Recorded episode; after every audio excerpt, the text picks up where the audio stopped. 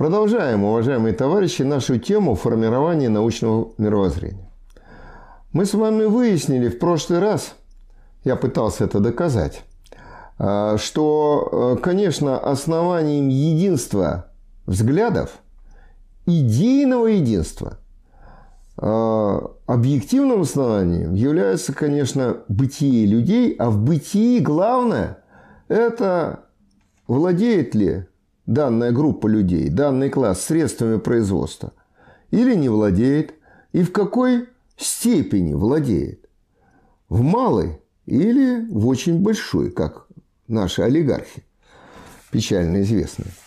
Так вот, на олигархов и сошлюсь. Вот когда эти люди владеют крупной очень частной собственностью, ворочают миллионами и миллиардами долларов, а отнюдь не, э, как говорится, честным трудом наработанным, как мы выясняем тут, да, и опять же, средств массовой информации. Так волей-неволей вспоминаю я то, что я уже часто цитировал. Это высказывание бывшего главы ЮКОСа Михаила Ходорковского, который в «Матросской тишине» еще в первом своем заключении написал первое покаянное письмо, в котором э, раскрывает суть вот мы говорили э, в начале нашей сегодняшней встречи о том, что э, пытаются идеологическое единство у нас э, в обществе, в нашем, как-то сформировать вокруг патриотизма. Нас сплотит патриотизм. Так вот, и у нас, кстати говоря, в Конституции прямо вот не сказано о патриотизме, но говорится о необходимости создания гражданского общества – то есть э, гражданин, который отличен не тем, сколько он зарабатывает, не какова у него собственность большая или малая, а вот он, так сказать, э, гражданин государства. Вот. Как э, писал, опять же, наш выдающийся русский поэт Некрасов в поэме «Поэт и гражданин».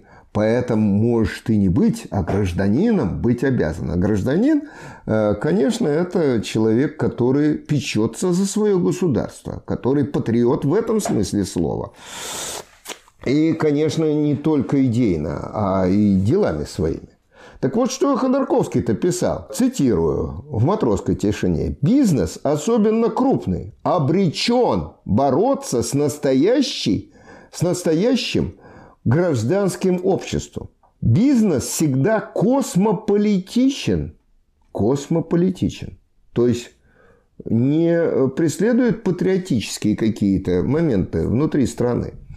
Деньги, цитирую дальше Ходорковского, не имеют отечества, а он то есть бизнес, располагается там, где выгодно, нанимает того, кого выгодно, инвестирует ресурсы туда и только туда, где прибыль максимальна.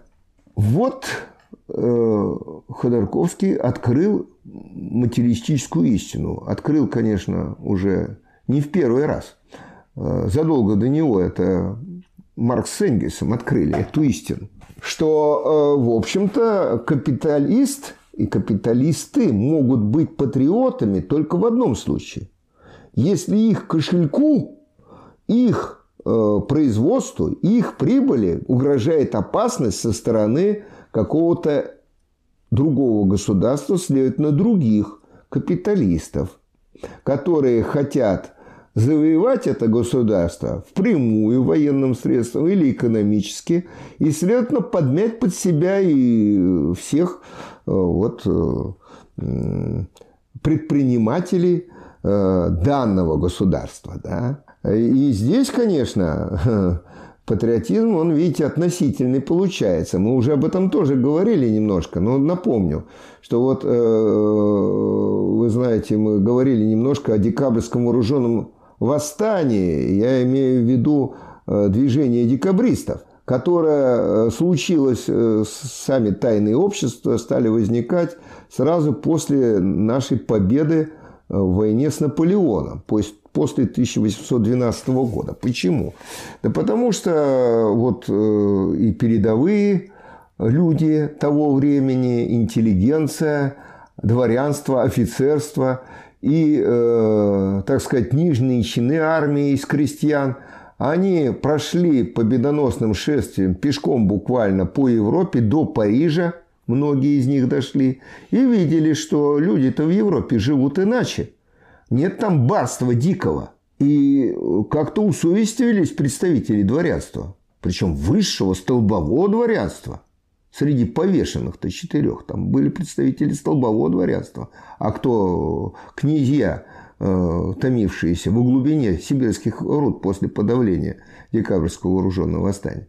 Конечно, значит, э, тоже были, э, как Герцен о них писал, страстно далеки от нет народа далеки-то далеки, но вроде заботились о государстве и исходили из патриотического какого-то понимания э, вот э, именно развития государства, что мы оторвались от Европы, что у нас тут такое творится. Но, правда, это передовые люди из э, интеллигенции, из дворянства, из офицерства. А большинство-то вот они вместе воевали рука об руку со своими крепостными крестьянами, а потом вернулись с войны, и ну, значит, опять этих крестьян пороть на конюшне за всякие прегрешения. То есть это барство дикое вернулось. Я к чему это говорю? Что вот э, в какой-то момент они были патриотами, без сомнения. И их объединяли крестьяне крепостные и дворяне.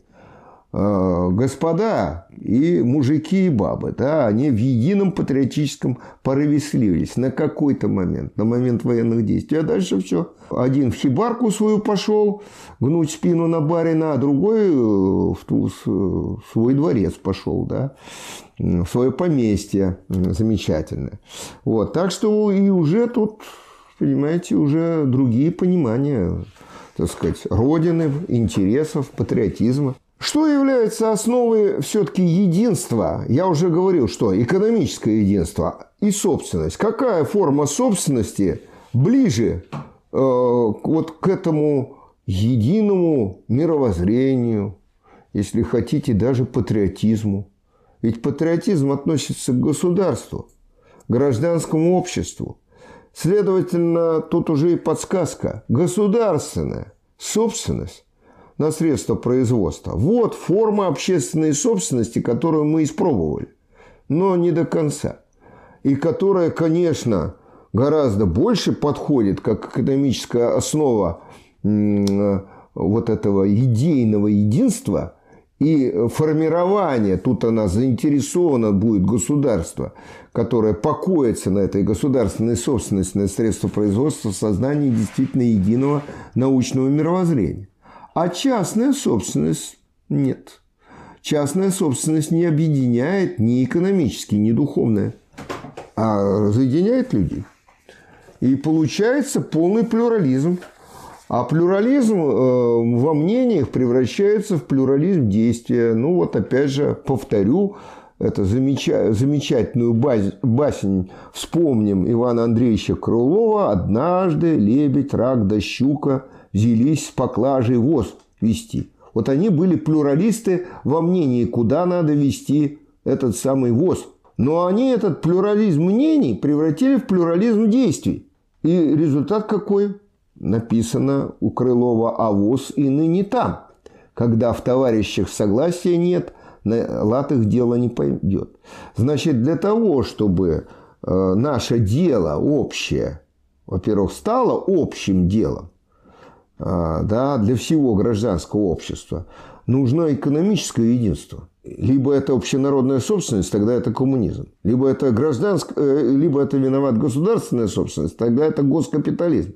Но госкапитализм к социализму куда как ближе, чем частный, тем более криминальный капитализм, который развивается не очень успешно, надо сказать, для страны в целом в России. Какие пути-то к формированию научного мировоззрения. Оказывается, вот, э, как знаете, э, э, есть такая поговорочка уже в отношении семейной жизни, что путь к сердцу мужчины лежит через желудок. Можно перефразировать. Путь к сердцу народа и к мысли народа лежит тоже через желудок.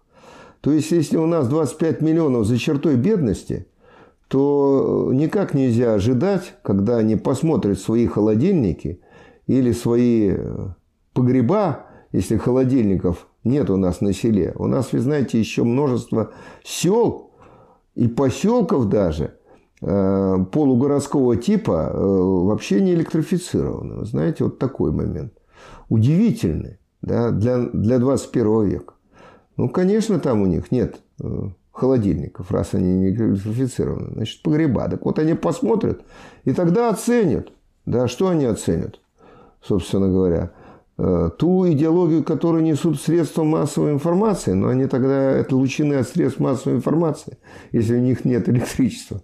Ну, какой-то более-менее богатый сельчанин заведет себе генератор да, и будет э, смотреть телевизор. Но он уже, видите, по состоянию своему будет далек от своих односельчан даже, да, вот это Э, как э, называли до революции таких задычных крестьян мироедами, да, вот, потому что он явно подменяет, подминает вернее, под себя основную, э, даже сельскую общину. Знаете, вот тот же упомянутый Чернышевский, он еще мечтал о том, что Россия придет к социализму через сельскую общину, и в этом отношении отчасти был прав, потому что Э, тогдашняя Россия это в основном была крестьянской, отсталой Россией. Вот видите, э, тут идейный момент опять связан с бытийным моментом. Бытие определяет сознание. Даже вот у выдающихся мыслителей, каким без сомнения был Николай Гаврилович Чернышевский.